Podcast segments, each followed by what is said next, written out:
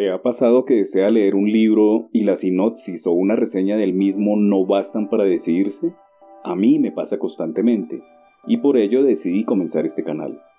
En este canal no leo obras completas.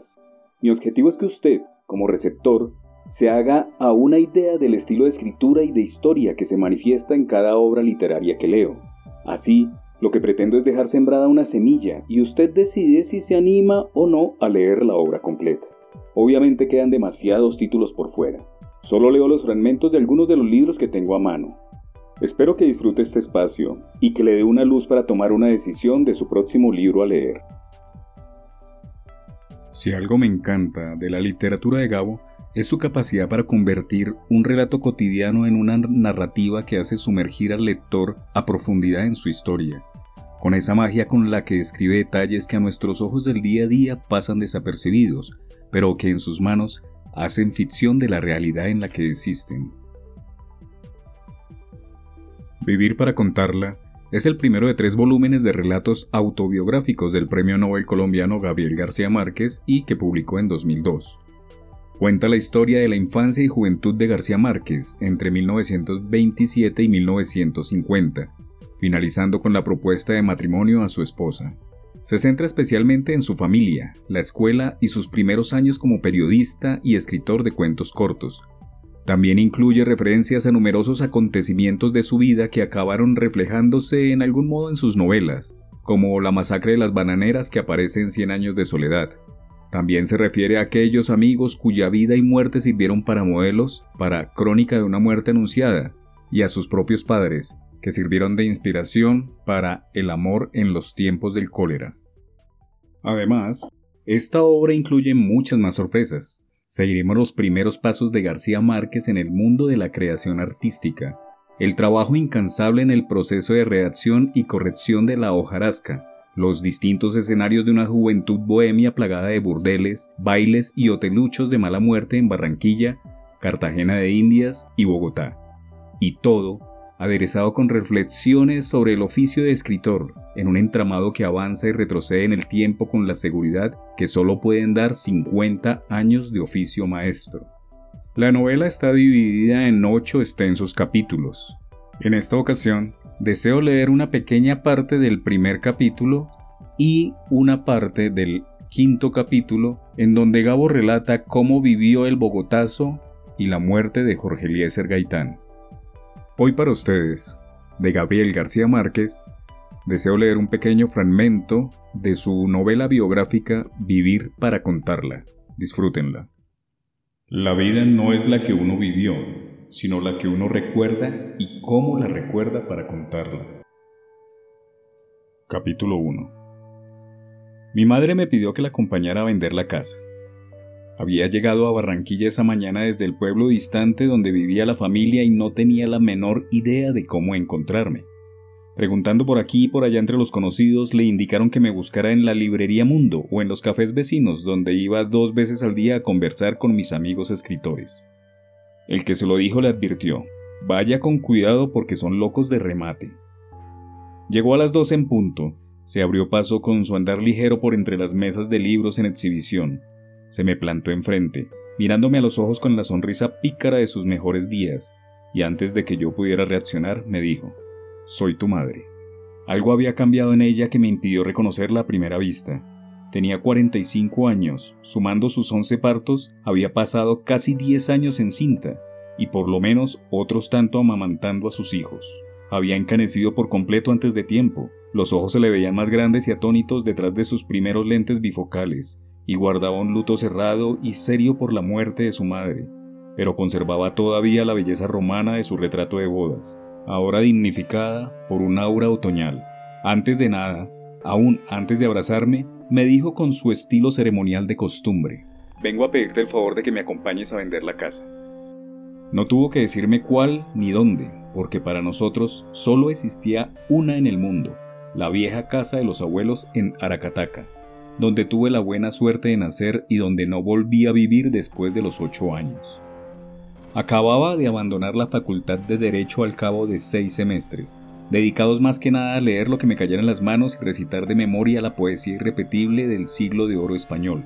Había leído ya, traducidos y en ediciones prestadas, todos los libros que me habían bastado para aprender la técnica de novelar, y había publicado seis cuentos en suplementos de periódicos, que merecieron el entusiasmo de mis amigos y la atención de algunos críticos. Iba a cumplir 23 años el mes siguiente. Era ya infractor de servicio militar y veterano de dos blenorragias, y me fumaba cada día, sin premoniciones, 60 cigarrillos de tabaco bárbaro. Alternaba mis socios entre Barranquilla y Cartagena de Indias, en la costa caribe de Colombia, sobreviviendo a cuerpo de rey con lo que me pagaban por mis notas diarias en El Heraldo, que era casi menos que nada, y dormía lo mejor acompañado posible donde me sorprendiera la noche. Como si no fuera bastante la incertidumbre sobre mis pretensiones y el caos de mi vida, un grupo de amigos inseparables nos disponíamos a publicar una revista temeraria y sin recursos que Alfonso Fuenmayor planeaba desde hacía tres años. ¿Qué más podía desear? Más por escasez que por gusto, me anticipé a la moda en 20 años. Bigote silvestre, cabellos alborotados, pantalones de vaquero, camisas de flores equívocas y sandalias de peregrino. En la oscuridad de un cine, y sin saber que yo estaba cerca, una amiga de entonces le dijo a alguien, el pobre Gavito es un caso perdido. De modo que cuando mi madre me pidió que fuera con ella a vender la casa, no tuve ningún estorbo para decirle que sí. Ella me planteó que no tenía dinero bastante y por orgullo le dije que yo pagaba mis gastos. En el periódico en que trabajaba no era posible resolverlo.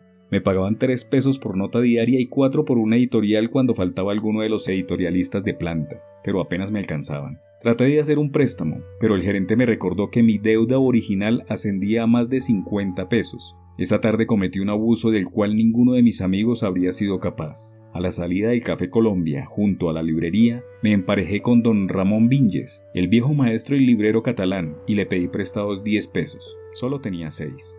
Ni mi madre ni yo, por supuesto, hubiéramos podido imaginar siquiera que aquel cándido paseo de solo dos días iba a ser tan determinante para mí que la más larga y diligente de las vidas no me alcanzaría para acabar de contarlo. Ahora, con más de 75 años bien medidos, sé que fue la decisión más importante de cuantas tuve que tomar en mi carrera de escritor, es decir, en toda mi vida.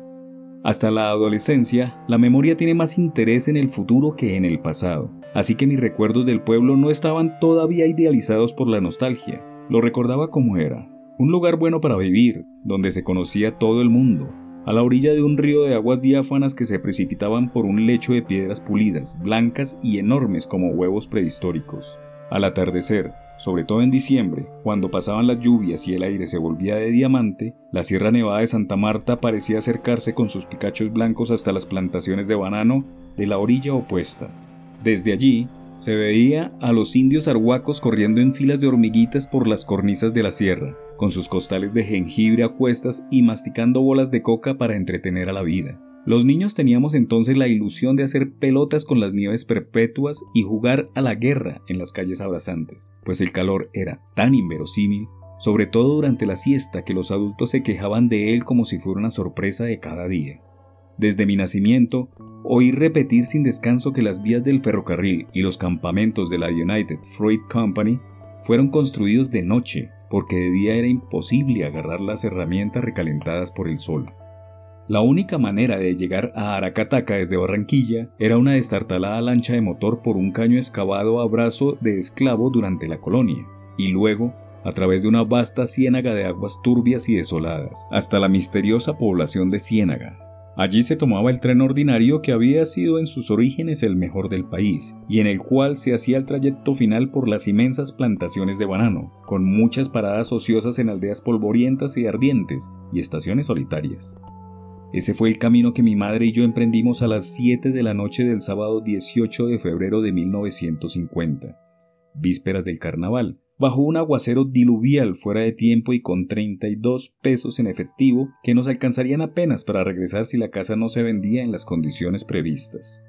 Los vientos alicios estaban tan bravos aquella noche que en el puerto fluvial me costó trabajo convencer a mi madre de que se embarcara. No le faltaba razón. Las lanchas eran imitaciones reducidas de los buques de vapor de Nueva Orleans, pero con motores de gasolina que le transmitían un temblor de fiebre mala a todo el que estaba a bordo. Tenían un saloncito con horcones para colgar las hamacas en distintos niveles y escaños de madera donde cada quien se acomodaba a codazos como pudiera con sus equipajes excesivos, bultos de mercancías, guacales de gallinas y hasta cerdos vivos. Tenían unos pocos camarotes sofocantes con dos literas de cuartel, casi siempre ocupados por putitas de mala muerte que prestaban servicios de emergencia durante el viaje. Como a última hora no encontramos ninguno libre ni llevamos hamacas, mi madre y yo nos tomamos por asalto dos sillas de hierro del corredor central y allí nos dispusimos a pasar la noche.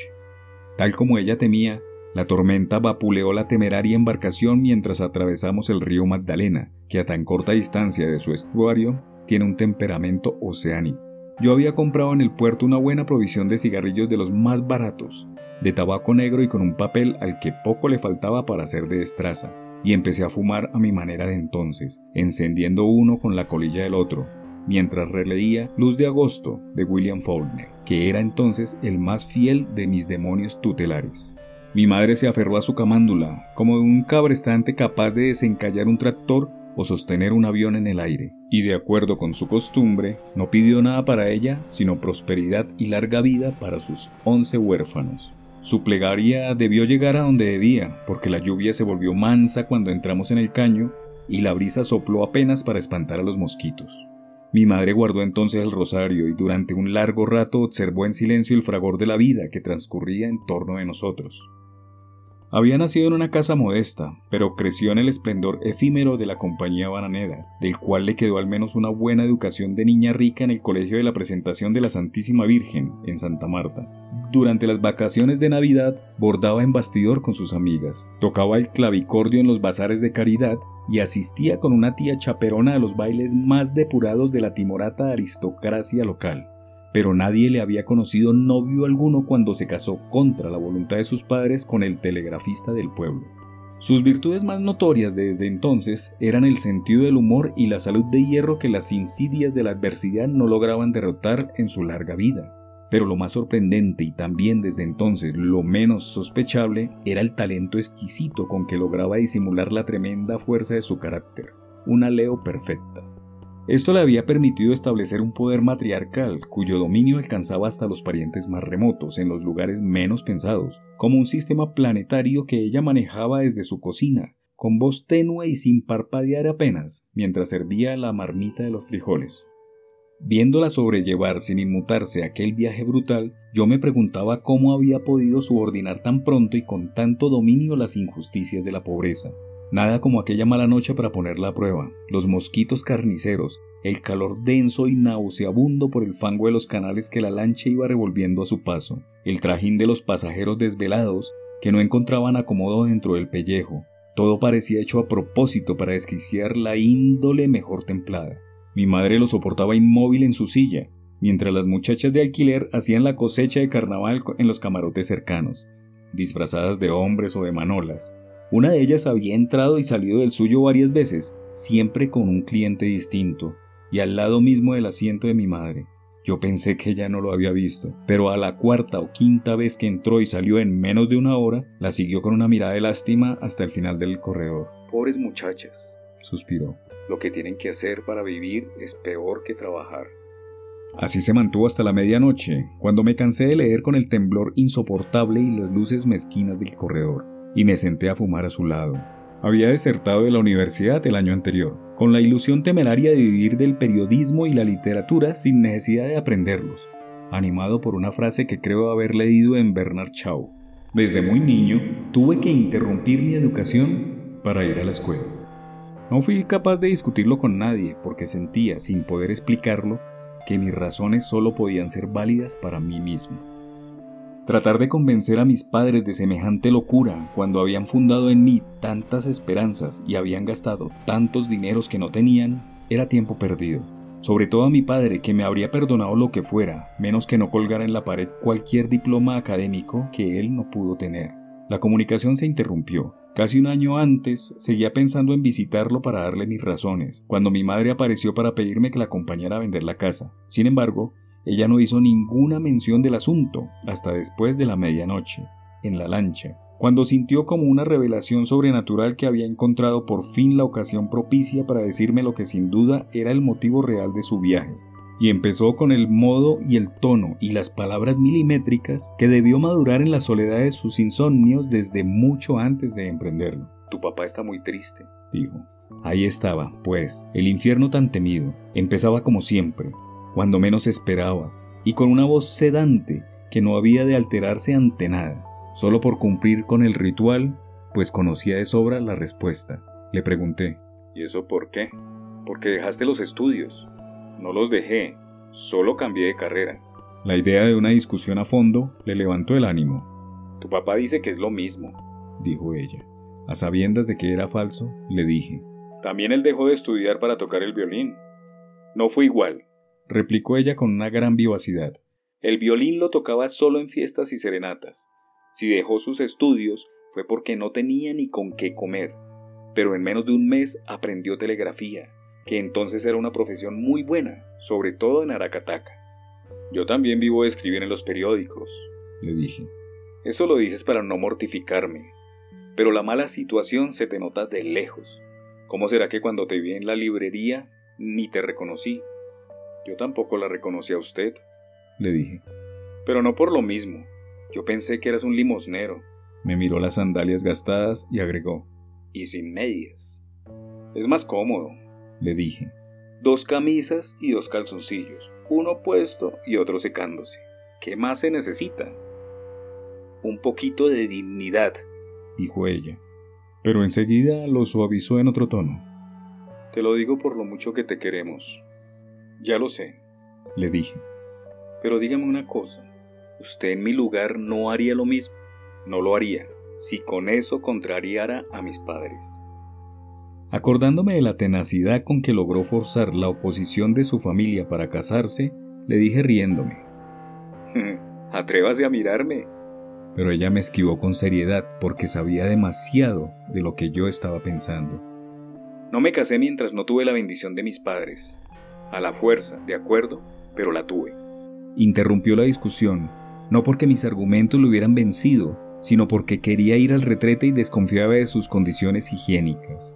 Hablé con el contramaestre por si había un lugar más saludable, pero me explicó que él mismo usaba el retrete común y concluyó como si acabara de leer a Conrad. En el mar todos somos iguales. Así que mi madre se metió a la ley de todos. Cuando salió, al contrario de lo que yo temía, apenas si lograba dominar la risa. Imagínate, me dijo, ¿qué va a pensar tu papá si regreso con una enfermedad de la mala vida? Pasada la medianoche tuvimos un retraso de tres horas, pues los tapones de anémonas del caño embotaron las hélices. La lancha encalló en un manglar y muchos pasajeros tuvieron que jalarla desde orillas con las cabullas de las hamacas. El calor y los zancudos se hicieron insoportables, pero mi madre los sorteó con unas ráfagas de sueños instantáneos e intermitentes, ya célebres en la familia, que le permitían descansar sin perder el hilo de la conversación. Cuando se reanudó el viaje y entró la brisa fresca, se despabiló por completo. De todos modos, suspiró, alguna respuesta tengo que llevarle a tu papá. Mejor que no se preocupe. Le dije con la misma inocencia. En diciembre iré y entonces le explicaré todo. Faltan diez meses, dijo ella. A fin de cuentas, este año ya no se puede arreglar nada en la universidad, le dije. ¿Prometes en serio que irás? Lo prometo, le dije, y por primera vez vislumbré una cierta ansiedad en su voz. ¿Puedo decirle a tu papá que vas a decirle que sí? No, eso no le repliqué de un tajo. Era evidentemente que buscaba otra salida, pero no se la di. Entonces es mejor que le diga de una vez toda la verdad. Así no parecerá un engaño, dijo ella. Bueno, dígasela, le dije aliviado. Quedamos en eso, y alguien que no la conociera bien habría pensado que ahí terminaba todo, pero yo sabía que era una tregua para recobrar alientos. Poco después se durmió a fondo. Una brisa tenue espantó los zancudos y saturó el aire nuevo con un olor de flores. La lancha adquirió entonces la esbeltez de un velero. Estábamos en la Ciénaga Grande, otro de los mitos de mi infancia. La había navegado varias veces cuando mi abuelo, el coronel Nicolás Ricardo Márquez Mejía, a quien sus nietos llamábamos Papalelo, me llevaba de Aracataca a Barranquilla para visitar a mis padres. A la ciénaga no hay que tenerle miedo, pero sí respeto. Me había dicho él, hablando de los humores imprevisibles de sus aguas, que lo mismo se comportaban como un estanque que como un océano indómito.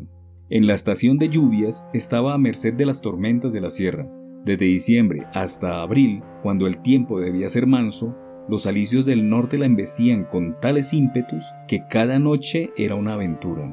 Mi abuela materna, tranquilina y guarán, le decíamos Mina, no se arriesgaba a la travesía sino en casos de urgencia mayor, después de un viaje de espantos en que tuvieron que buscar refugio hasta el amanecer en la desembocadura del río Frío. Aquella noche, por fortuna, era un remanso. Desde las ventanas de proa, donde salía a respirar poco antes del amanecer, las luces del bote de pesca flotaban como estrellas en el agua.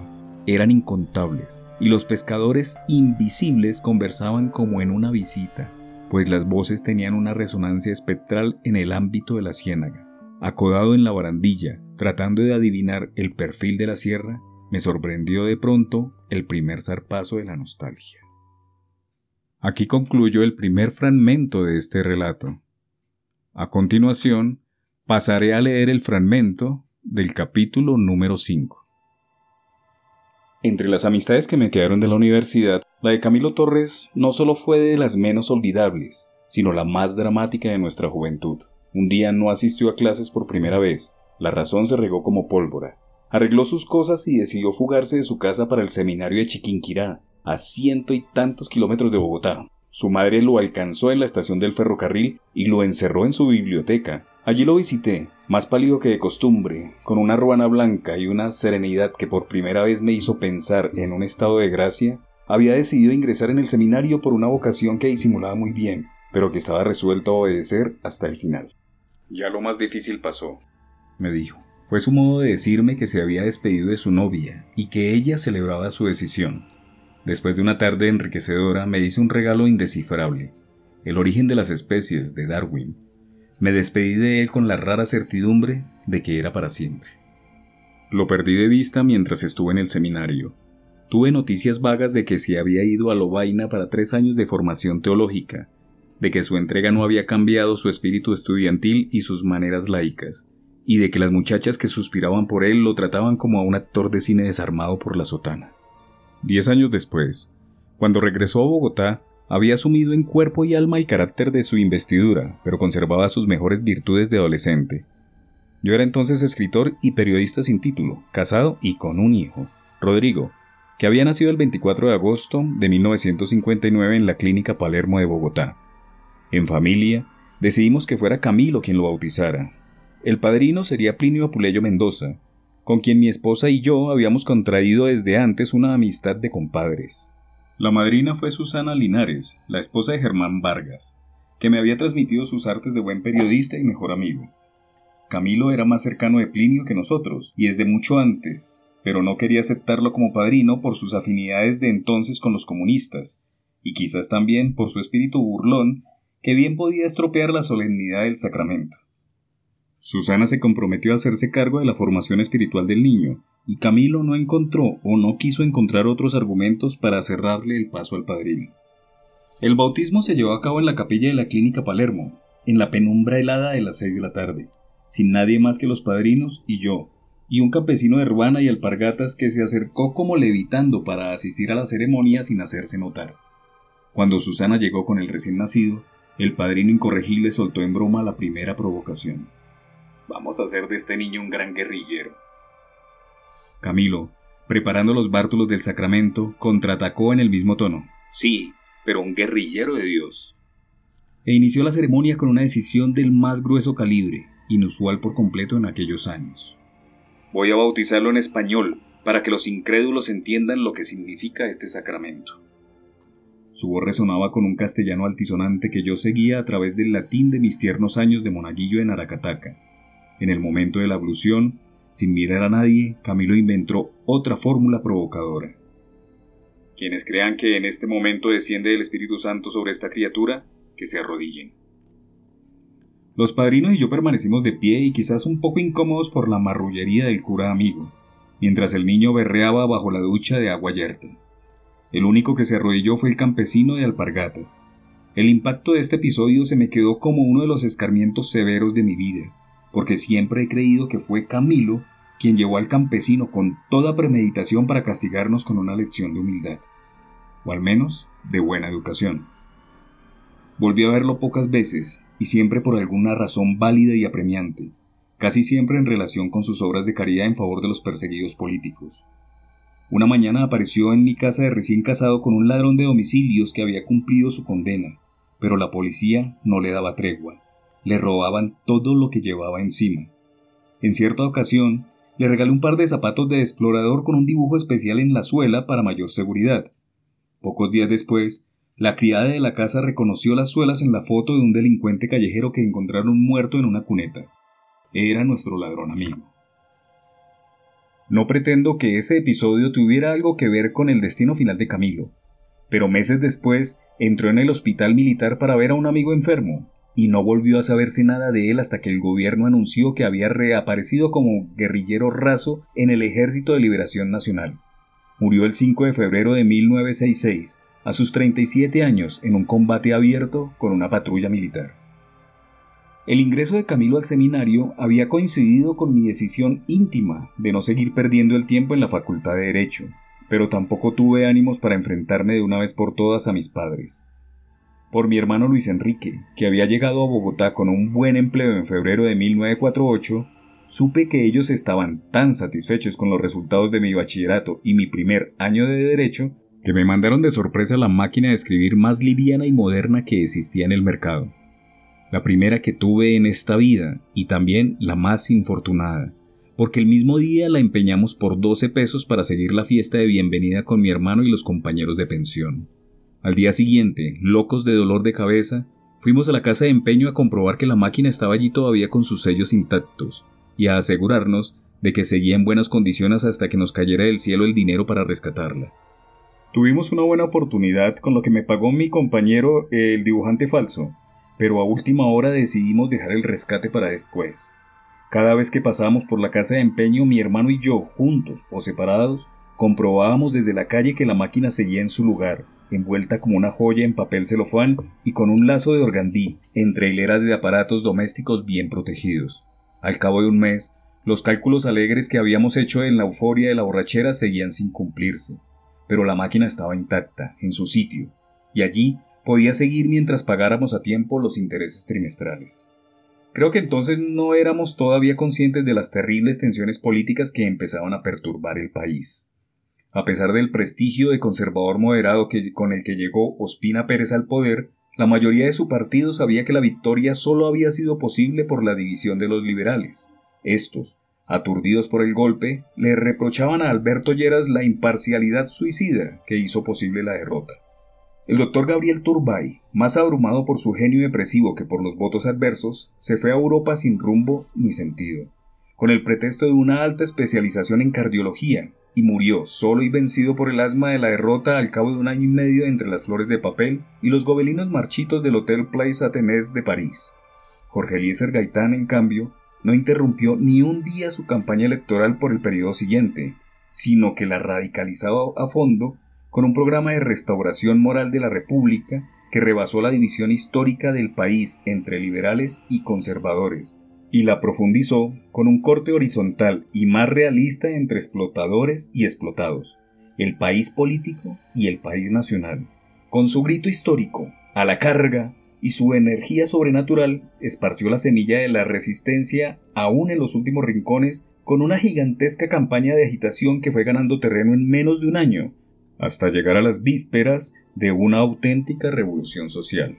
Solo así tomamos conciencia de que el país empezaba a desbarrancarse en el precipicio de la misma guerra civil que nos quedó desde la independencia de España, y alcanzaba ya a los bisnietos de los protagonistas originales.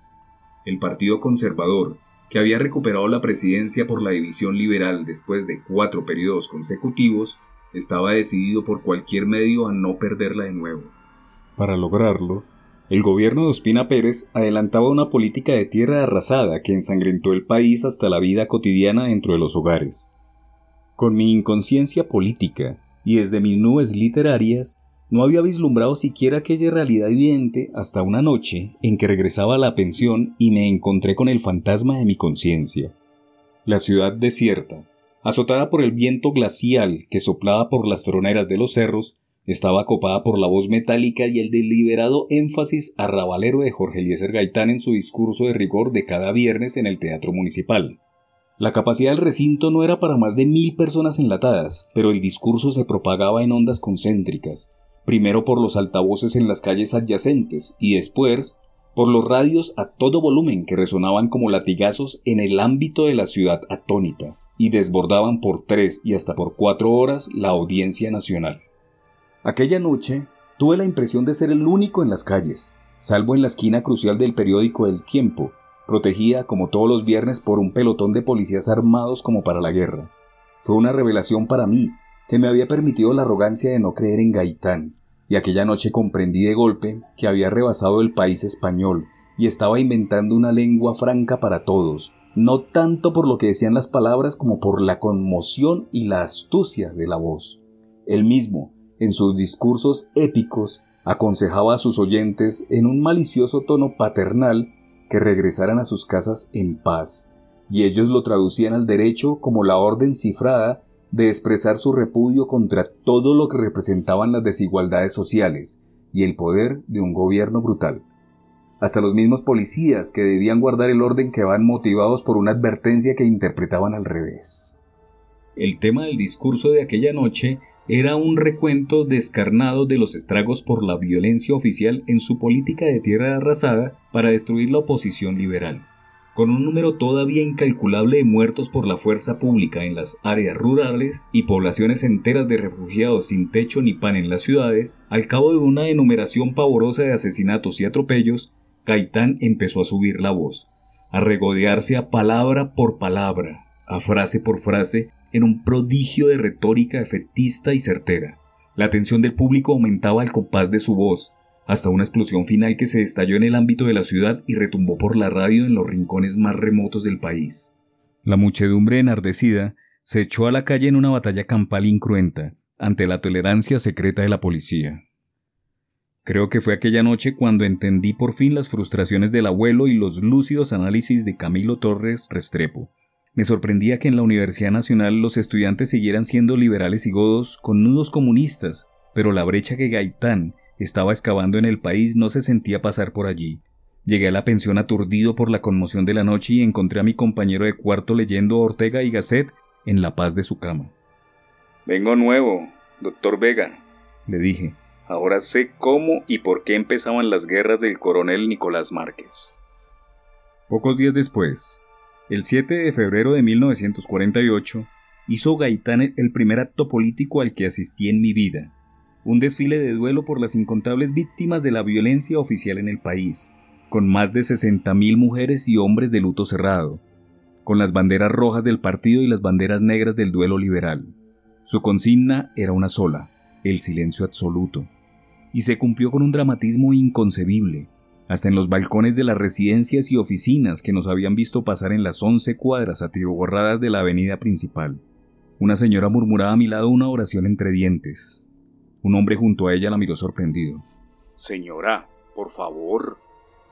Ella emitió un gemido de perdón y se sumergió en el piélago de fantasmas. Sin embargo, lo que me arrastró al borde de las lágrimas fue la cautela de los pasos y la respiración de la muchedumbre en el silencio sobrenatural. Yo había acudido sin ninguna convicción política, atraído por la curiosidad del silencio y de pronto me sorprendió el nudo de llanto en la garganta. El discurso de Gaitán en la Plaza de Bolívar desde el balcón de la Contraloría Municipal fue una oración fúnebre de una carga emocional sobrecogedora. Contra los pronósticos siniestros de su propio partido, culminó con la condición más azarosa de la consigna. No hubo un solo aplauso. Así fue la Marcha del Silencio, la más emocionante de cuantas se han hecho en Colombia.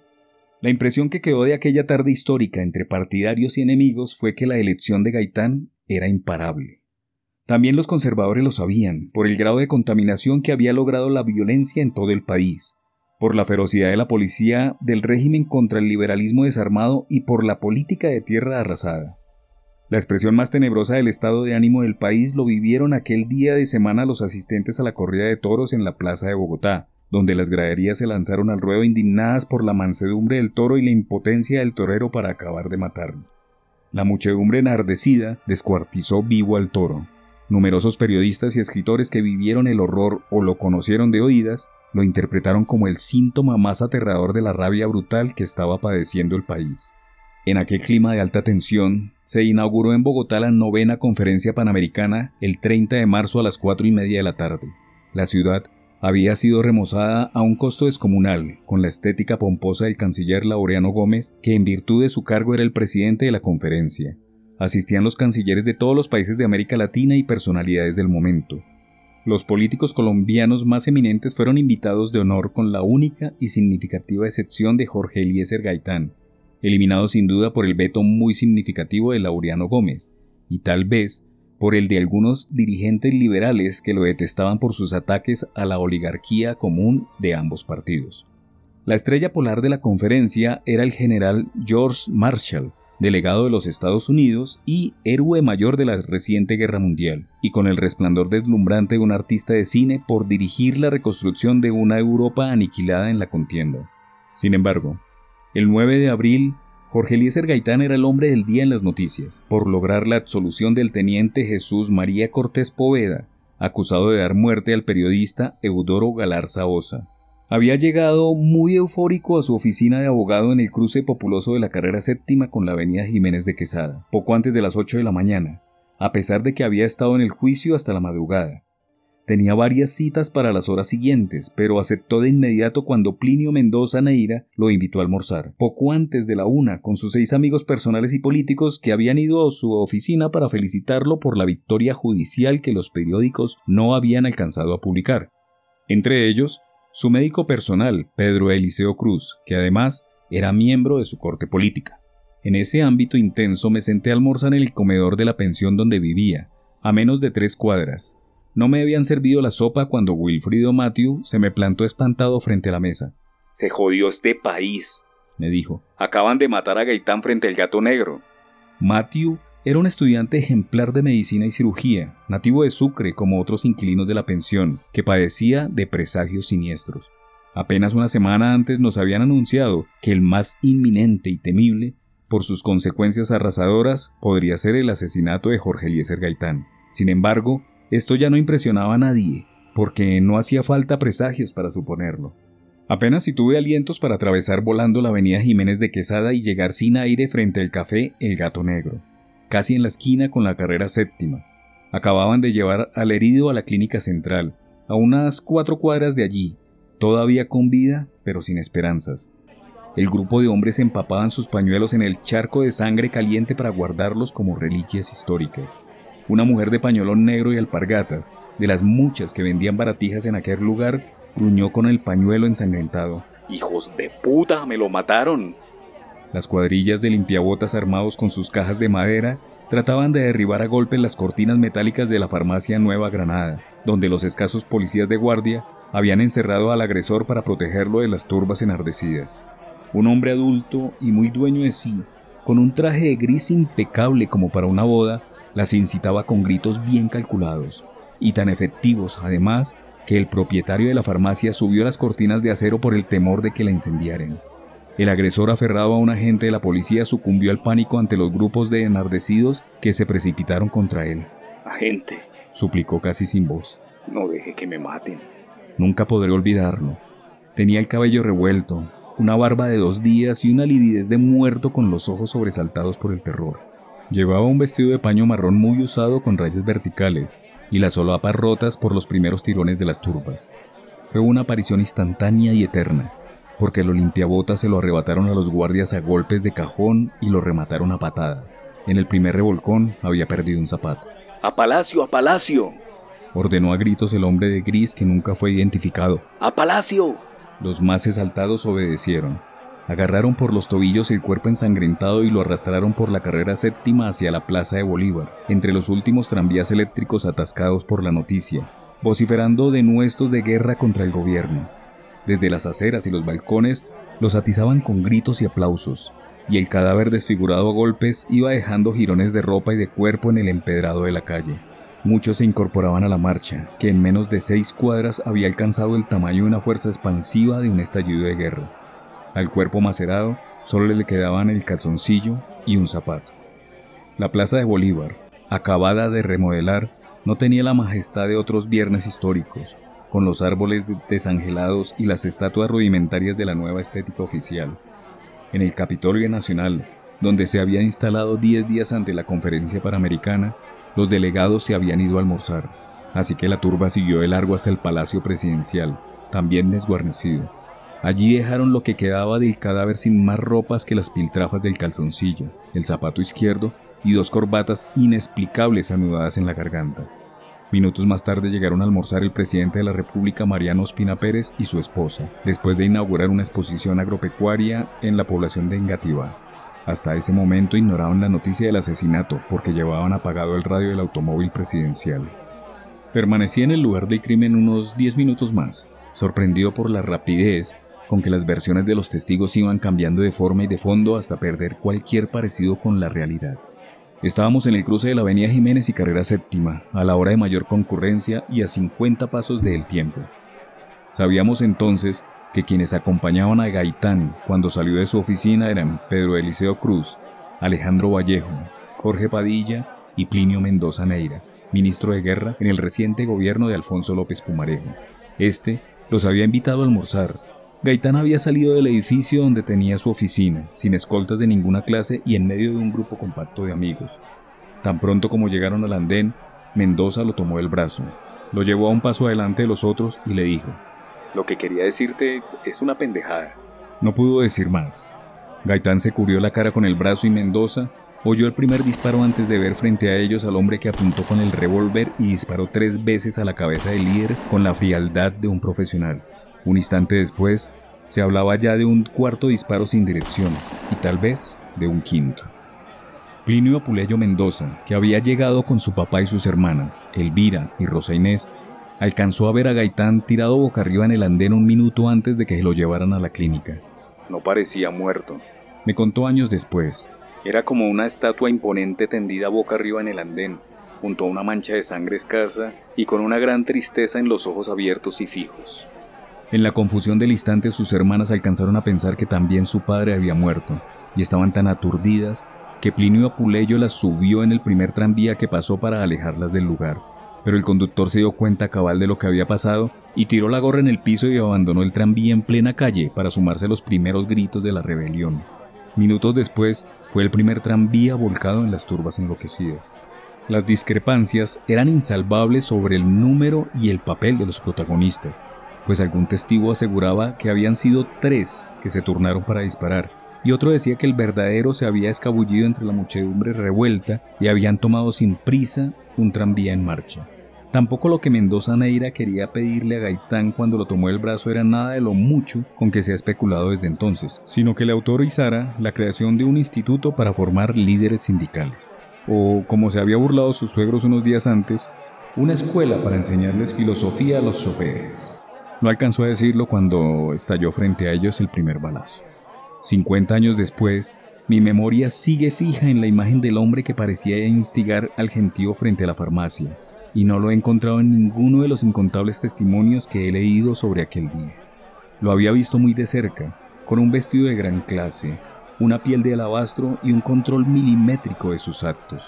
Tanto me llamó la atención que seguía al pendiente de él hasta que lo recogieron en un automóvil demasiado nuevo tan pronto como se llevaron el cadáver del asesino. Y desde entonces pareció borrado de la memoria histórica, incluso de la mía, hasta muchos años después, en mis tiempos de periodista, cuando me asaltó la ocurrencia de que aquel hombre había logrado que mataran a un falso asesino para proteger la identidad del verdadero. En aquel tumulto incontrolable estaba el líder estudiantil cubano Fidel Castro, de 20 años, delegado de la Universidad de La Habana a un congreso estudiantil convocado como una réplica democrática a la conferencia panamericana. Había llegado unos seis días antes en compañía de Alfredo Guevara, Enrique Ovares y Rafael del Pino, universitarios cubanos como él, y una de sus primeras gestiones fue solicitar una cita con Jorge Eliezer Gaitán, a quien admiraba. A los dos días Castro se entrevistó con Gaitán y este lo citó para el viernes siguiente. Gaitán en persona anotó la cita en la agenda de su escritorio, en la hoja correspondiente al 9 de abril. Fidel Castro, 2 pm. Según él mismo ha contado en distintos medios y en ocasiones, y en los interminables recuentos que hemos hecho juntos a lo largo de una vieja amistad, Fidel había tenido la primera noticia del crimen cuando rondaba por las cercanías para estar a tiempo a la cita de las dos. De pronto lo sorprendieron las primeras hordas que corrían desaforadas y el grito general. ¡Mataron a Gaitán! Fidel Castro no cayó en la cuenta, hasta más tarde, de que la cita no habría podido cumplirse de ningún modo antes de las 4 o 5 por la imprevista invitación a almorzar que Mendoza Neira le hizo a Gaitán. No cabía nadie más en el lugar del crimen. El tráfico estaba interrumpido y los tranvías volcados, de modo que me dirigí a la pensión a terminar el almuerzo, cuando mi maestro Carlos H. Pareja me cerró el paso en la puerta de su oficina y me preguntó para dónde iba. Voy a almorzar, le dije. No jodas, dijo él con su impentinente labia caribe. ¿Cómo se te ocurre almorzar cuando acaban de matar a Gaitán? Sin darme tiempo para más, me ordenó que me fuera a la universidad y me pusiera al frente de la protesta estudiantil. Lo raro fue que le hice caso en contra de mi modo de ser. Seguí por la carrera séptima hasta el norte, en sentido contrario al de la turbamulta que se precipitaba hacia la esquina del crimen entre curiosa, dolorida y colérica. Los autobuses de la Universidad Nacional manejados por estudiantes enardecidos encabezaban la marcha. En el Parque Santander, a 100 metros de la esquina del crimen, los empleados cerraban a toda prisa los portones del Hotel Granada, el más lujoso de la ciudad, donde se alojaban en esos días algunos cancilleres e invitados de la nota a la conferencia panamericana. Un nuevo tropel de pobres en franca actitud de combate surgía de todas las esquinas. Muchos iban armados de machetes acabados de robar en los primeros asaltos a las tiendas, y parecían ansiosos por usarlos. Yo no tenía una perspectiva clara de las consecuencias posibles del atentado, y seguía más pendiente del almuerzo que de la protesta, así que volví sobre mis pasos hasta la pensión. Subí a grandes trancos las escaleras, convencido de que mis amigos politizados estaban en pie de guerra. Pero no, el comedor seguía desierto, y mi hermano y José Palencia, que vivían en el cuarto de al lado, cantaban con otros amigos en el dormitorio. ¡Mataron a Gaitán! les grité. Me hicieron señas de que ya lo sabían, pero el ánimo de todos era más vacacional que funerario, y no interrumpieron la canción. Luego nos sentamos a almorzar en el comedor desierto, convencidos de que aquello no pasaría de allí, hasta que alguien subió el volumen de la radio para que los indiferentes escucháramos. Carlos H. Pareja, haciendo honor a la incitación que me había hecho una hora antes, anunció la constitución de la Junta Revolucionaria de Gobierno, integrada por los más notables liberales de izquierda, entre ellos el más conocido escritor y politólogo Jorge Salamea. Su primer acuerdo fue la constitución del Comité Ejecutivo, el Comando de la Policía Nacional y todos los órganos para un Estado revolucionario. Luego hablaron los otros miembros de la Junta con consignas cada vez más desorbitadas. En la solemnidad del acto, lo primero que se me ocurrió fue qué iba a pensar mi padre cuando supiera que su primo, el Godo Duro, era líder mayor de una revolución de extrema izquierda. La dueña de la pensión, ante el tamaño de los nombres vinculados a las universidades, se sorprendió de que no se comportaran como profesores, sino como estudiantes malcriados. Bastaba pasar dos números del cuadrante para encontrarse con un país distinto.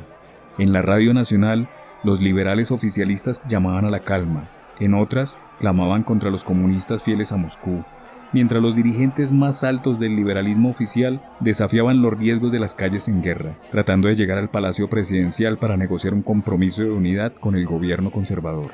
Seguimos aturdidos por aquella confusión de mente hasta que un hijo de la dueña gritó de pronto que la casa estaba quemándose.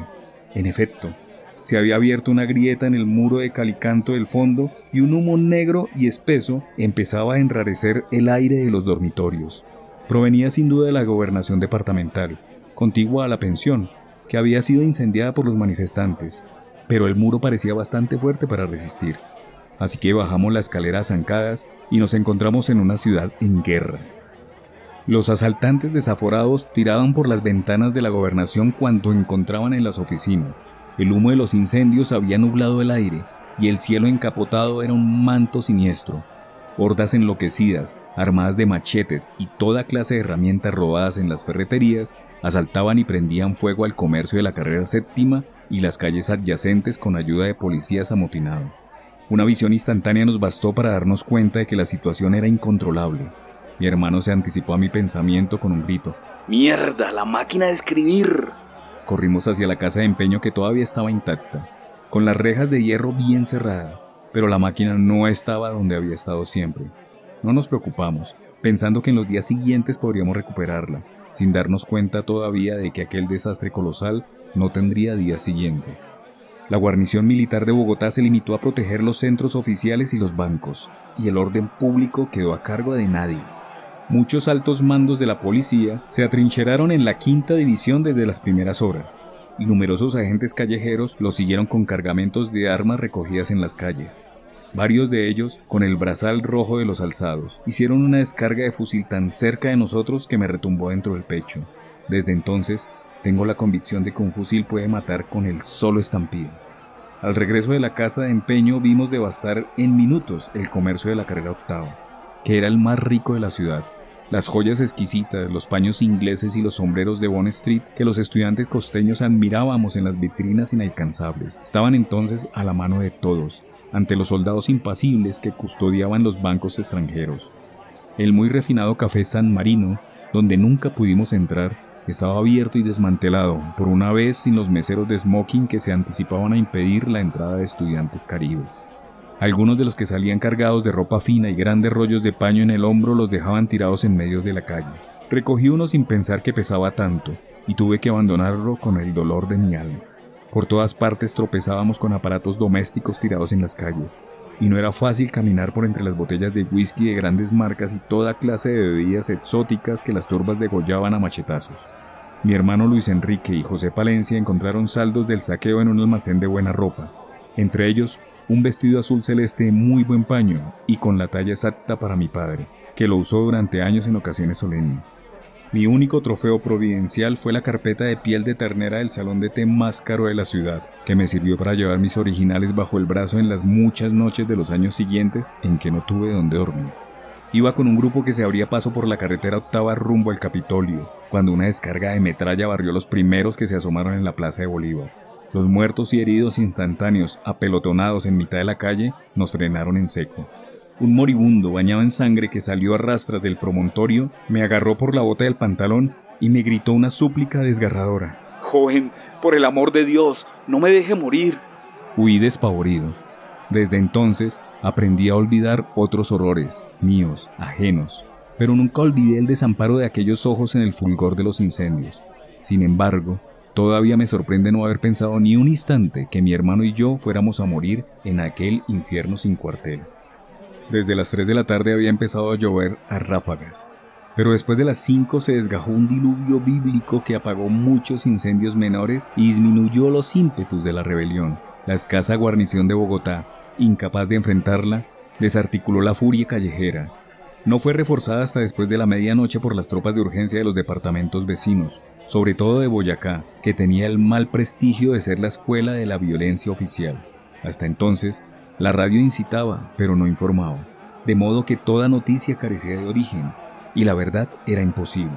Las tropas de refresco recuperaron en la madrugada el centro comercial devastado por las hordas y sin más luz que la de los incendios, pero la resistencia politizada continuó todavía por varios días con francotiradores apostados en torres y azoteas. A esa hora, los muertos en las calles ya eran incontables. Cuando volvimos a la pensión, la mayor parte del centro estaba en llamas con tranvías volcados y escombros de automóviles que servían de barricadas casuales. Metimos en una maleta las pocas cosas que valía la pena y solo después me di cuenta de que se me quedaron borradores de dos o tres cuentos impublicables, el diccionario del abuelo, que nunca recuperé, y el libro de Diógenes Laercio, que recibí como premio de primer bachiller. Lo único que se nos ocurrió fue pedir asilo con mi hermano en casa del tío Juanito, a solo cuatro cuadras de la pensión, era un apartamento de segundo piso con una sala, comedor y dos alcobas, donde vivía el tío con su esposa y sus hijos, Eduardo, Margarita y Nicolás, el mayor, que había estado un tiempo conmigo en la pensión. Apenas cabíamos, pero los Márquez Caballero tuvieron el buen corazón de improvisar espacios donde no los había, incluso en el comedor, y no solo para nosotros, sino para otros amigos nuestros y compañeros de la pensión, José Palencia, Domingo Manuel Vega Carmelo Martínez, todos ellos de Sucre y otros que apenas conocíamos. Poco antes de la medianoche, cuando dejó de llover, subimos a la azotea para ver el paisaje infernal de la ciudad iluminada por los rescoldos de los incendios. Al fondo, los cerros de Monserrate y Guadalupe eran dos inmensos bultos de sombras contra el cielo nublado por el humo, pero lo único que yo seguía viendo en la bruma desolada era la cara enorme del moribundo que se arrastró hacia mí para suplicarme una ayuda imposible. La cacería callejera había amainado, y en el silencio tremendo solo se oían los tiros dispersos de incontables francotiradores apostados por todo el centro y el estruendo de las tropas que poco a poco iban exterminando todo rastro de resistencia armada o desarmada para dominar la ciudad. Impresionado por el paisaje de la muerte, el tío Juanito expresó en un solo suspiro el sentimiento de todos. Dios mío, esto parece un sueño. De regreso a la sala en penumbras me derrumbé en el sofá. Los boletines oficiales de las emisoras ocupadas por el gobierno pintaban un panorama de tranquilidad paulatina. Ya no había discursos, pero no se podía distinguir con precisión entre las emisoras oficiales y las que seguían el poder de la rebelión. Y aún, a estas mismas era imposible distinguirlas de la avalancha incontenible del correo de las brujas. Se dijo que todas las embajadas estaban desbordadas por los refugiados y que el general Marshall permanecía en los Estados Unidos protegido por un guardia de honor de la escuela militar. También Laureano Gómez se había refugiado allí desde las primeras horas y había sostenido conversaciones telefónicas con su presidente, tratando de impedir que éste negociara con los liberales una situación que él consideraba manejada por los comunistas. El expresidente Alberto Lleras, entonces secretario general de la Unión Panamericana, había salvado la vida por milagro al ser reconocido en su automóvil sin blindaje cuando abandonaba el Capitolio y trataron de cobrarle la entrega legal del poder a los conservadores. La mayoría de los delegados de la conferencia panamericana estaban a salvo a la medianoche. Entre tantas noticias encontradas se anunció que Guillermo León Valencia, el hijo del poeta homónimo, había sido lapidado y el cadáver colgado en la plaza de Bolívar, pero la idea de que el gobierno controlaba la situación había empezado a perfilarse tan pronto como el ejército recuperó la emisora de radio que estaba en poder de los rebeldes. En vez de las proclamas de guerra, las noticias pretendían entonces tranquilizar al país con el consuelo de que el gobierno era dueño de la situación, mientras la alta jerarquía liberal negociaba con el presidente de la República por la mitad del poder. En realidad, los únicos que parecían actuar con sentido político eran los comunistas, minoritarios y exaltados, a quienes en medio del desorden de las calles se les veía dirigir la muchedumbre hacia los centros del poder. El liberalismo, en cambio, demostró estar dividido en las dos mitades denunciadas por Gaitán en su campaña, los dirigentes que se trataban de negociar una cuota en el poder del Palacio Presidencial y sus electores que resistieron como podían y hasta donde pudieron en torres y azoteas. La primera duda que surgió en relación con la muerte de Gaitán fue sobre la identidad de su asesino. Todavía hoy no existe una convicción unánime de que fuera Juan Roa Sierra, el pistolero solitario que disparó contra él entre la muchedumbre de la carrera séptima. Lo que no es fácil entender es que hubiera actuado por sí solo si no parecía tener una cultura autónoma para decidir por su cuenta aquella muerte devastadora. En aquel día, en aquella hora, en aquel lugar y de la misma manera. Encarnación Sierra, viuda de Roa, su madre, de 52 años, se había enterado por radio del asesinato de Gaitán, su héroe político, y estaba tiñendo de negro su traje mejor para guardarle luto. No había terminado cuando oyó que el asesino era Juan Roa Sierra, el número 13 de sus 14 hijos. Ninguno había pasado de la escuela primaria y cuatro de ellos, dos niños y dos niñas, habían muerto. Ella declaró que desde hacía unos ocho meses se había notado cambios raros en el comportamiento de Juan. Hablaba solo y reía sin causas, y en algún momento confesó a la familia que creía ser la encarnación del general Francisco de Paula Santander, héroe de nuestra independencia, pero pensaron que sería un mal chiste de borracho. Nunca se supo que su hijo le hiciera mal a nadie, y había logrado que gente de cierto peso le diera cartas de recomendación para conseguir empleos. Una de ellas la llevaba en la cartera cuando mató a Gaitán.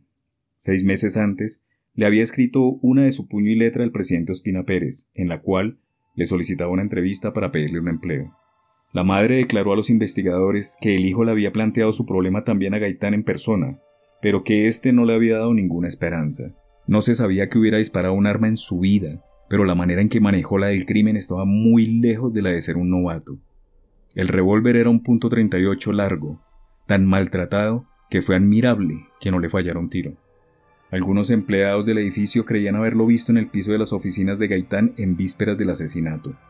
El portero afirmó sin duda alguna que en la mañana del 9 de abril lo habían visto subir por las escaleras y bajar después por el ascensor con un desconocido. Le pareció que ambos habían esperado varias horas cerca de la entrada del edificio, pero Roa estaba solo junto a la puerta cuando Gaitán subió a su oficina poco antes de las 11. Gabriel Restrepo, un periodista de La Jornada, el diario de la campaña gaitanista, hizo el inventario de los documentos de identidad que Roa Sierra llevaba consigo cuando cometió el crimen. No dejaban dudas sobre su identidad y su condición social, pero no daban pista alguna sobre sus propósitos. Tenía en los bolsillos del pantalón 82 centavos en monedas revueltas, cuando varias cosas importantes de la vida diaria solo costaban 5. En un bolsillo interior del saco llevaba una cartera de cuero negro con un billete de peso. Llevaba también un certificado que garantizaba su honestidad, otro de la policía según el cual no tenía antecedentes penales, y un tercero con su dirección en un barrio de pobres. Calle Octava, número 3073. De acuerdo con la libreta militar de reservista de segunda clase que llevaba en el mismo bolsillo, era hijo de Rafael Roa y Encarnación Sierra, y había nacido 21 años antes, el 4 de noviembre de 1921. Todo parecía en regla, salvo que un hombre de condición tan humilde y sin antecedentes penales llevara consigo tantas pruebas de buen comportamiento. Sin embargo, lo único que me dejó un rastro de dudas de que nunca he podido superar fue el hombre elegante y bien vestido que lo había arrojado a las hordas enfurecidas y desapareció para siempre en un automóvil de lujo. En medio del fragor de la tragedia, mientras embalsamaban el cadáver del apóstol asesinado, los miembros de la dirección liberal se habían reunido en el comedor de la clínica central para acordar fórmulas de emergencia. La más urgente fue acudir al Palacio Presidencial sin audiencia previa para discutir con el jefe del Estado una fórmula de emergencia capaz de conjurar el cataclismo que amenazaba al país. Poco antes de las nueve de la noche había amainado la lluvia, y los primeros delegados se abrieron paso como mal pudieron a través de las calles en escombros por la revuelta popular y con cadáveres acribillados desde balcones y azoteas por las balas ciegas de los francotiradores. En la antesala del despacho presidencial encontraron algunos funcionarios y políticos conservadores, y la esposa del presidente, doña Berta Hernández de Ospina, muy dueña de sí misma. Llevaba todavía el traje con el que había acompañado a su esposo a la exposición de Engativá, y al cinto un revólver de reglamento. Al final de la tarde el presidente había perdido contacto con los lugares más críticos y trataba de evaluar a puerta cerrada con militares y ministros el estado de la nación. La visita de los dirigentes liberales lo tomó por sorpresa poco antes de las 10 de la noche y no quería recibirlos al mismo tiempo sino de a dos en dos, pero ellos decidieron que en ese caso no entraría ninguno. El presidente cedió, pero los liberales lo asimilaron de todos modos como un motivo de desaliento. Lo encontraron sentado en la cabecera de una larga mesa de juntas, con un traje intachable y sin el menor signo de ansiedad. Lo único que delataba una cierta tensión era el modo de fumar, continuo y ávido, y a veces apagando un cigarrillo a la mitad para encender otro. Uno de los visitantes me contó años después cuánto lo había impresionado el resplandor de los incendios en la cabeza platinada del presidente impasible. El rescoldo de los escombros bajo el cielo ardiente se divisaba por las grandes vitrales de la oficina presidencial hasta los confines del mundo. Lo que se sabe de aquella audiencia se lo debemos a lo poco que contaron los mismos protagonistas, a las raras infidencias de algunos y a las muchas fantasías de otros, y a la reconstrucción de aquellos días aciagos armados a pedazos por el poeta y escritor Arturo Alape, que hizo posible en buena parte el sustento de estas memorias. Los visitantes eran don Luis Cano, director del vespertino liberal El Espectador, Plinio Mendoza Neira, que había promovido la reunión, y otros tres de los más activos y jóvenes dirigentes liberales, Carlos Llera Restrepo, Darío Echandía y Alfonso Araujo. En el transcurso de la discusión entraron o salieron otros liberales prominentes. De acuerdo con las evocaciones lúcidas que le escuché años después a Plinio Mendoza Neira en su impaciente exilio de Caracas, Ninguno de ellos llevaba todavía un plan preparado. Él era el único testigo del asesinato de Gaitán, y lo contó paso a paso con sus artes de narrador congénito y periodista crónico. El presidente escuchó con una atención solemne, y al final pidió que los visitantes expresaran sus ideas para una solución justa y patriótica de aquella emergencia colosal. Mendoza, famoso entre amigos y enemigos por su franqueza sin adornos, contestó que lo más indicado sería que el gobierno delegara el poder en las Fuerzas Armadas, por la confianza que en aquel momento le merecían al pueblo. Había sido ministro de guerra en el gobierno liberal de Alfonso López Pumarejo. Conocía bien a los militares por dentro y pensaba que solo ellos podían retomar los cauces de la normalidad, pero el presidente no estuvo de acuerdo con el realismo de la fórmula ni los mismos liberales la respaldaron. La intervención siguiente fue la de don Luis Cano, bien conocido por el brillo de su prudencia. Abrigaba sentimientos casi paternales por el presidente y se limitó a ofrecerse para cualquier decisión pronta y justa que acordara Ospina con el respaldo de la mayoría. Este le dio seguridades de encontrar las medidas indispensables para el retorno a la normalidad, pero siempre ceñido a la Constitución, y señalando por las ventanas el infierno que devoraba la ciudad, le recordó con una ironía mal reprimida que no era el gobierno el que lo había causado. Tenía fama por su parsimonia y su buena educación, en contraste con los estruendos de Laureano Gómez y la altanería de otros copartidarios suyos, expertos en elecciones compuestas. Pero aquella noche histórica demostró que no estaba dispuesto a ser menos recalcitrante que ellos. Así que la discusión se prolongó hasta la medianoche, sin ningún acuerdo y con interrupciones de doña Berta de Ospina con noticias más y más pavorosas. Ya entonces era incalculable el número de muertos en las calles, y de los francotiradores en posiciones inalcanzables, y de las muchedumbres enloquecidas por el dolor, la rabia y los alcoholes de grandes marcas saqueados en el comercio de lujo, pues el centro de la ciudad estaba devastado y todavía en llamas, y diezmadas o incendiadas las tiendas de Pontifical, el Palacio de Justicia, la Gobernación y muchos otros edificios históricos. Era la realidad que iba estrechando sin piedad los caminos de un acuerdo sereno de varios hombres contra uno en la isla desierta del despacho presidencial. Darío Echandía, tal vez el de mayor autoridad, fue el menos expresivo. Hizo dos o tres comentarios irónicos sobre el presidente y volvió a refugiarse en sus brumas. Parecía ser el candidato insustituible para reemplazar a Ospina Pérez en la presidencia, pero aquella noche no hizo nada por merecerlo o evitarlo. El presidente, a quien se tenía por un conservador moderado, lo parecía cada vez menos. Era nieto y sobrino de dos presidentes en un siglo, padre de familia, ingeniero en retiro y millonario desde siempre, y varias cosas más que ejercía sin el menor ruido, hasta el punto de que se decía sin fundamento de quién mandaba en realidad, tanto en su casa como en el palacio, era su esposa de armas tomar. Y aún así, remató con un sarcasmo ácido, no tendría ningún inconveniente para aceptar la propuesta, pero se sentía muy cómodo dirigiendo el gobierno desde el sillón donde estaba sentado por la voluntad del pueblo. Hablaba fortalecido sin duda por una información que les faltaba a los liberales, el conocimiento puntual y completo del orden público en el país. Lo tuvo en todo momento, por las varias veces que había salido del despacho para informarse a fondo.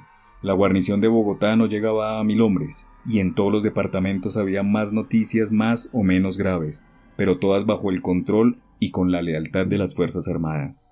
En el vecino departamento de Boyacá, famoso por su liberalismo histórico y su conservatismo ríspido, el gobernador José María Villarreal, godo de tuerca y tornillo, no solo había reprimido a horas tempranas los disturbios locales, sino que estaba despachando tropas mejor armadas para someter la capital. De modo que lo único que el presidente necesitaba era entender a los liberales con su parsimonia bien medida de poco hablar y fumar despacio. En ningún momento miró el reloj, pero debió de calcular muy bien la hora en que la ciudad estuviera bien guarnecida con tropas frescas y probadas de sobra en la represión oficial. Al cabo de un largo intercambio de fórmulas tentativas, Carlos Llera Restrepo propuso lo que había acordado la dirección liberal en la clínica central y que se había reservado como recurso extremo, proponerle al presidente que delegara el poder en Darío Echandía, en aras de la concordia política y la paz social. La fórmula, sin duda, sería acogida sin reservas por Eduardo Santos y Alfonso López Pumarejo, expresidentes y hombres de mucho crédito político, pero que no estaban aquel día en el país. Sin embargo, la respuesta del presidente, dicha con la misma parsimonia con que fumaba, no era la que podía esperarse. No desperdició la ocasión para demostrar su talento verdadero que pocos le conocían hasta entonces.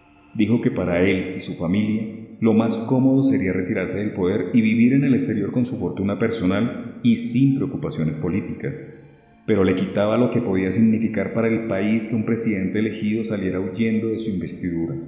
La guerra civil sería inevitable. Y ante una nueva insistencia de Yera Restrepo sobre su retiro, se permitió recordar su obligación de defender la Constitución y las leyes, que no sólo había contraído con su patria, sino también con su conciencia y con Dios. Fue entonces cuando dicen que dijo la frase histórica que al parecer no dijo nunca, pero quedó como suya para siempre jamás. Para la democracia colombiana vale más un presidente muerto que un presidente fugitivo. Ninguno de los testigos recordó haberle escuchado de sus labios ni de nadie. Con el tiempo, se le atribuyeron a talentos diversos e incluso se discutieron sus méritos políticos y su validez histórica, pero nunca su esplendor literario. Fue desde entonces la divisa del gobierno de Ospina Pérez y uno de los pilares de su gloria. Se ha llegado a decir que fue inventada por diversos periodistas conservadores y con mayores razones por el muy conocido escritor político y actual ministro de Minas y Petróleo, Joaquín Estrada Monsalve, que en efecto estuvo en el Palacio Presidencial, pero no dentro de la sala de juntas. De modo que quedó en la historia como dicha por quien debía haberla dicho, en una ciudad arrasada por donde empezaban a helarse las cenizas y en un país que nunca más volvería a ser el mismo. Al fin y al cabo, el mérito real del presidente no era inventar frases históricas, sino entretener a los liberales con caramelos adormecedores hasta pasada la medianoche, cuando llegaron las tropas de refresco para reprimir la rebelión de la plebe e imponer la paz conservadora. Solo entonces, a las 10 de la mañana del 10 de abril, despertó a Darío Echandía con una pesadilla de 11 timbrazos de teléfono y lo nombró ministro de gobierno para un régimen de consolación bipartidista. Laureano Gómez, disgustado con la solución e inquieto por su seguridad personal, viajó a Nueva York con su familia mientras se daban las condiciones para su anhelo eterno de ser presidente. Todo sueño de cambio social de fondo por el que había muerto Gaitán se esfumó entre los escombros humeantes de la ciudad. Los muertos en las calles de Bogotá, y por la represión oficial en los años siguientes, debieron ser más de un millón, además de la miseria y el exilio de tantos desde mucho antes de que los dirigentes liberales en el alto gobierno empezaran a darse cuenta de que habían asumido el riesgo de pasar a la historia en situación de cómplices. Entre los muchos testigos históricos de aquel día en Bogotá, había dos que no se conocían entre sí y que un año después serían dos de mis grandes amigos. Uno era Luis Cardosa y Aragón, un poeta y ensayista político y literario de Guatemala, que asistía a las conferencias panamericanas como canciller de su país y jefe de su delegación. El otro era Fidel Castro. Ambos, además, fueron acusados en algún momento de estar implicados en los disturbios. De Cardosa y Aragón se dijo en concreto que había sido uno de los promotores, embosado con su credencial de delegado especial de gobierno progresista de Jacobo Arbenz en Guatemala. Hay que entender que Cardosa y Aragón era delegado de un gobierno histórico y un gran poeta de la lengua que no se habría prestado nunca para una aventura de mente. La evocación más dolorida en su hermoso libro de memorias fue la acusación de Enrique Santos Montejo, Calibán, que en su popular columna del tiempo, La danza de las horas, le atribuyó la misión oficial de asesinar al general George Marshall. Numerosos delegados de la conferencia gestionaron que el periódico rectificara aquella especie delirante, pero no fue posible. El siglo, órgano oficial del conservatismo en el poder, proclamó a los cuatro vientos que Cardosa y Aragón había sido el promotor de la azonada. Lo conocí muchos años después en la Ciudad de México, con su esposa Lía Kostakowski, en su casa de Coyoacán, sacralizada por sus recuerdos y embellecida aún más por las obras originales de grandes pintores de su tiempo. Sus amigos concurríamos allí las noches de los domingos en las veladas íntimas de una importancia sin pretensiones. Se consideraba un sobreviviente, Primero cuando su automóvil fue ametrallado por los francotiradores apenas unas horas después del crimen, y días después, ya con la rebelión vencida, cuando un borracho que se le atravesó en la calle le disparó a la cara con un revólver que se encasquilló dos veces. El 9 de abril era un tema recurrente de nuestras conversaciones, en las cuales se confundía la rabia con la nostalgia de los años perdidos. Fidel Castro, a su vez, fue víctima de toda clase de cargos absurdos, por algunos actos ceñidos a su condición de activista estudiantil. La Noche Negra, después de un día tremendo entre las turbas desmadradas, terminó en la quinta división de la Policía Nacional, en busca de un modo de ser útil para ponerle término a la matanza callejera. Hay que conocerlo para imaginarse lo que fue su desesperación en la fortaleza sublevada donde parecía imposible imponer un criterio común.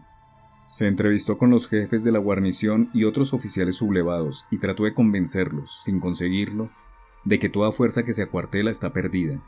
Les propuso que sacaran sus hombres a luchar en las calles por el mantenimiento del orden y un sistema más justo. Los motivó con toda clase de precedentes históricos, pero no fue escuchado, mientras tropas y tanques oficiales acribillaban a la fortaleza. Al fin decidió correr la suerte de todos. En la madrugada llegó a la quinta división Plinio Mendoza Neira con instrucciones de la dirección liberal para conseguir la rendición pacífica, no solo de oficiales y agentes alzados, sino de numerosos liberales al garete que esperaban órdenes para actuar.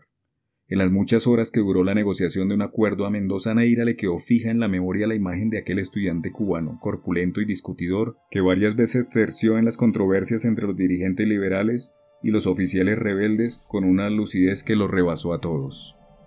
Solo años después supo quién era, porque lo vio por casualidad en Caracas en una foto de la Noche Terrible, cuando Fidel Castro estaba ya en la Sierra Maestra. Lo conocí 11 años después, cuando acudí como reportero a su entrada triunfal en La Habana, y con el tiempo logramos una amistad personal que ha resistido a través de los años a incontables tropiezos. En mis largas conversaciones con él sobre todo lo divino y lo humano, el 9 de abril ha sido un tema recurrente que Fidel Castro no acabaría de evocar como uno de los dramas decisivos de su formación. Sobre todo, la noche en la quinta división, donde se dio cuenta de que la mayoría de los sublevados que entraban y salían se malbarataban en el saqueo en vez de persistir con sus actos en la urgencia de una solución política. Mientras aquellos dos amigos eran testigos de los hechos que partieron en dos la historia de Colombia, mi hermano y yo sobrevivíamos en las tinieblas con los refugiados de la casa del tío Juanito. En ningún momento tomé conciencia de que ya era un aprendiz de escritor que algún día iba a tratar de reconstruir de memoria el testimonio de los días atroces que estábamos viviendo. Mi única preocupación entonces era la más terrestre, informar a nuestra familia de que estábamos vivos, al menos hasta entonces, y saber al mismo tiempo que nuestros padres y hermanos, y sobre todo de Margot y de Aida, las dos mayores, internas en colegios de ciudades distintas. El refugio de tío Juanito había sido un milagro. Los primeros días fueron difíciles por los tiroteos constantes y sin ninguna noticia confiable. Pero poco a poco fuimos explorando los comercios vecinos y lográbamos comprar cosas de comer. Las calles estaban tomadas por tropas de asalto y con órdenes terminantes de disparar. El incorregible José Palencia se disfrazó de militar para circular sin límites con un sombrero explorador y unas polainas que encontró en un cajón de la basura, y escapó de milagro a la primera patrulla que lo descubrió. Las emisoras comerciales silenciadas antes de la medianoche quedaron bajo el control del ejército. Los telégrafos y teléfonos primitivos y escasos estaban reservados para el orden público, y no existían otros recursos de comunicación. Las filas para los telegramas eran eternas frente a las oficinas desbordadas, pero las estaciones de radio instauraron un servicio de mensajes al aire para quienes tuvieran la suerte de atraparlos. Esta vía nos pareció la más fácil y confiable, y a ella nos encomendamos sin demasiadas esperanzas. Mi hermano y yo salimos a la calle después de tres días de encierro. Fue una visión terrorífica. La ciudad estaba en escombros, nublada y turbia por la lluvia constante que había moderado los incendios, pero había retrasado la recuperación. Muchas calles estaban cerradas por los nidos de francotiradores en las azoteas del centro, y había que hacer rodeos sin sentidos por orden de las patrullas armadas como para una guerra mundial. El tufo de la muerte en la calle era insoportable. Los camiones del ejército no habían alcanzado a recoger los promontorios de los cuerpos en las aceras, y los soldados tenían que enfrentarse a los grupos desesperados por identificar a los suyos. En las ruinas de lo que fuera el centro comercial la pestilencia era irrespirable hasta el punto de que muchas familias tenían que renunciar a la búsqueda. En una de las grandes pirámides de cadáveres se destacaba uno descalzo y sin pantalones, pero con un saco de leva intachable. Tres días después, todavía las cenizas exhalaban la pestilencia de los cuerpos sin dueño, podridos en los escombros o apilados en los andenes. Cuando menos lo esperábamos, mi hermano y yo fuimos parados en seco por el chasquido inconfundible del cerrojo de un fusil a nuestras espaldas y una orden terminante. Manos arriba. Las levanté sin pensarlo siquiera, petrificado de terror, hasta que me resucitó la carcajada de nuestro amigo Ángel Cacique, que había sido respondido al llamado de las Fuerzas Armadas como reservista de primera clase. Gracias a él, los refugiados en casa del tío Juanito logramos mandar un mensaje al aire después de un día de espera frente a la Radio Nacional. Mi padre lo escuchó en Sucre entre los incontables que se leyeron de día y de noche durante dos semanas. Mi hermano y yo, víctimas irredimibles de la manía conjetural de la familia, quedamos con el temor de que nuestra madre pudiera interpretar la noticia como una caridad de los amigos mientras la preparaban para lo peor. Nos equivocamos por poco. La madre había soñado desde la primera noche que sus dos hijos mayores nos habíamos ahogado en un mar de sangre durante los disturbios. Debió ser una pesadilla tan convincente que cuando le llegó la verdad por otras vías decidió que ninguno de nosotros volviera nunca más a Bogotá, aunque tuviéramos que quedarnos en casa a morirnos de hambre. La decisión debió ser terminante, porque la única orden que nos dieron los padres en su primer telegrama fue que viajáramos a Sucre lo más pronto posible para definir el futuro. En la tensa espera, varios condiscípulos me habían pintado de oro la posibilidad de seguir los estudios en Cartagena de Indias, pensando que Bogotá se recuperaría de sus escombros pero que los bogotanos no iban a recuperarse nunca del terror y el horror de la matanza. Cartagena tenía una universidad centenaria con tanto prestigio como sus reliquias históricas, y una facultad de derecho de tamaño humano donde aceptarían como buenas mis malas calificaciones de la Universidad Nacional. No quise descartar la idea sin antes servirla a fuego vivo, ni mencionársela a mis padres mientras no la probara en carne propia. Solo les anuncié que viajaría a Sucre en avión por la vía de Cartagena, pues el río Magdalena con aquella guerra caliente podía ser un rumbo suicida. Luis Enrique, por su parte, les anunció que viajaría a buscar trabajo en Barranquilla, tan pronto como arreglara las cuentas con sus patrones de Bogotá. De todos modos yo sabía que no iba a ser abogado en ninguna parte. Solo quería ganar un poco más de tiempo para distraer a mis padres, y Cartagena podía ser una buena escala técnica para pensar. Lo que nunca se me hubiera ocurrido es que aquel cálculo razonable iba a conducirme a resolver con el corazón en la mano que allí era donde quería seguir mi vida. Conseguir por aquellos días cinco lugares en un mismo avión para cualquier lugar de la costa fue una proeza de mi hermano. Después de hacer colas interminables y peligrosas y de correr de un lado a otro día completo en un aeropuerto de emergencia, encontró los cinco lugares en tres aviones separados, a horas improbables y en medio de tiroteos y explosiones invisibles. A mi hermano y a mí nos confirmaron por fin dos asientos en un mismo avión para Barranquilla, pero a última hora salimos en vuelos distintos. La llovizna y la niebla que persistían en Bogotá desde el viernes anterior tenían un tufo de pólvora y cuerpos podridos. De la casa del aeropuerto fuimos interrogados en dos retenes militares sucesivos, cuyos soldados estaban pasmados de terror. En el segundo retén se echaron a tierra y nos hicieron echar a nosotros por una explosión seguida de un tiroteo de armas pesadas que resultó ser por una fuga de gas industrial. Otros pasajeros lo entendimos cuando un soldado nos dijo que su drama era estar allí desde hacía tres días en guardia sin relevos, pero también sin munición, porque se había agotado en la ciudad. Apenas nos atrevimos a hablar desde que nos detuvieron, y el terror de los soldados acabó de rematarnos. Sin embargo, después de los trámites formales de identificación y propósitos, nos consoló saber que debíamos permanecer allí, sin más trámites, hasta que nos llevaran a bordo. Lo único que fumé en la espera fueron dos cigarrillos de tres que alguien me había dado por caridad, y reservé uno para el terror del viaje. Como no había teléfonos, los anuncios de vuelos y otros cambios se conocían en los distintos retenes por medio de ordenanzas militares en motocicletas. A las 8 de la mañana llamaron a un grupo de pasajeros para abordar de inmediato para Barranquilla en un avión distinto del mío. Después supe que los otros tres de nuestro grupo se embarcaron con mi hermano en otro retén. La espera solitaria fue una cura de burro para mi miedo congénito a volar, porque a la hora de subir al avión el cielo estaba encapotado y con truenos pedregosos. Además, porque la escalera de nuestro avión se la había llevado para otro, y dos soldados tuvieron que ayudarme a abordar con una escalera de albañil. Era el mismo aeropuerto y a la misma hora en que Fidel Castro había abordado otro avión que salió para La Habana cargado de toros de Lidia, como él mismo me lo contó muchos años después. Por buena o mala suerte, el mío era un DC-3, oloroso a pintura fresca y a grasas recientes, sin luces individuales ni la ventilación regulada desde la cabina del pasajero. Estaba acondicionado para transporte de tropa y en vez de asientos separados en filas de tres, como en los vuelos turísticos, había dos bancas longitudinales de tablas ordinarias, bien ancladas en el piso. Todo mi equipaje era una maleta de lienzo con dos o tres mudas de ropa sucia, libros de poesía y recortes de suplementos literarios que mi hermano Luis Enrique logró salvar. Los pasajeros quedamos sentados los unos frente a los otros, desde la cabina de mando hasta la cola. En vez de cinturones de seguridad, había dos cables de cabulla para amarrar buques, que serían como dos largos cinturones de seguridad colectivos para cada lado.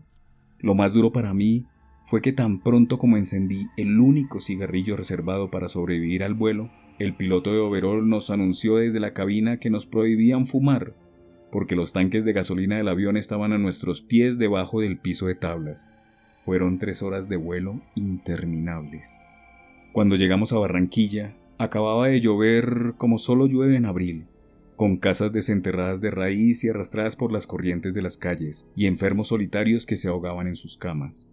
Tuve que esperar a que acabara de escampar en el aeropuerto desordenado por el diluvio y apenas si logré averiguar en qué avión mi hermano y sus dos acompañantes habían llegado a tiempo. Pero los tres se apresuraron a abandonar la terminal antes de los primeros truenos de un primer aguacero. Necesité otras tres horas para llegar a la agencia de viajes y perdí el último autobús que salió para Cartagena con el horario anticipado en previsión de la tormenta. No me preocupé, porque creía que allí se había ido mi hermano, pero me asusté por mí ante la idea de dormir una noche sin plata en Barranquilla. Por fin, Gracias a José Palencia, logré un asilo de emergencia en la casa de las bellas hermanas Ilse y Lila Albarracín, y tres días después viajé a Cartagena en el autobús cojitranco de la agencia postal. Mi hermano Luis Enrique permanecería a la espera de un empleo en Barranquilla. No me quedaban más de ocho pesos, pero José Palencia me prometió llevarme un poco más en el autobús de la noche. No había un espacio libre, ni aún de pie, pero el conductor aceptó llevar en el techo a tres pasajeros, sentados en sus cargas y equipajes y por la cuarta parte del precio regular. En situación tan rara y a pleno sol, creo haber tomado conciencia de que el 9 de abril de 1948 había empezado en Colombia en el siglo XX. Con esto doy fin a mi lectura de Vivir para contarla de Gabriel García Márquez. Espero de verdad hayan disfrutado y en algún momento tengan la oportunidad de leer la novela completa. Mi nombre es Alberto y mi placer es leer para usted.